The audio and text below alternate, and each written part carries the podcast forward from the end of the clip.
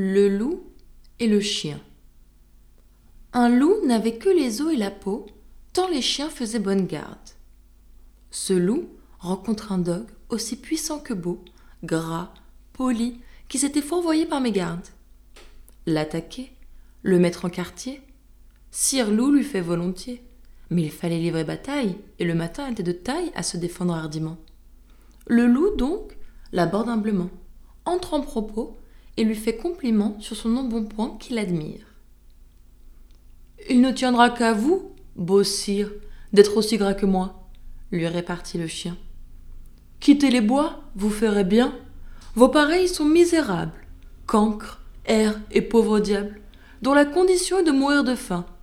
Car quoi? Rien d'assuré Point de franche lipée Tout à la pointe de l'épée. Suivez-moi, vous aurez un bien meilleur destin. Le loup reprit. Que me faudra-t-il faire? Presque rien, dit le chien. Donner la chasse aux gens, portant bâton et mendiant.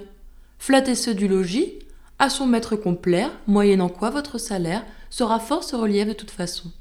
Os de poulet, os de pigeon, sans parler de main de caresse.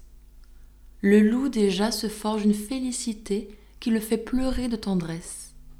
Chemin faisant, il vit le cou du chien pelé. Qu'est-ce là? lui dit-il. Rien. Quoi, rien?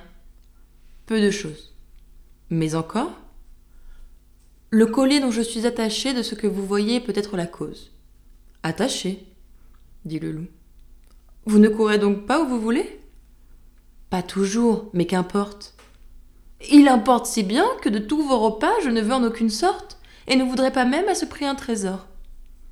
Cela dit, Maître Loup s'enfuit et court encore.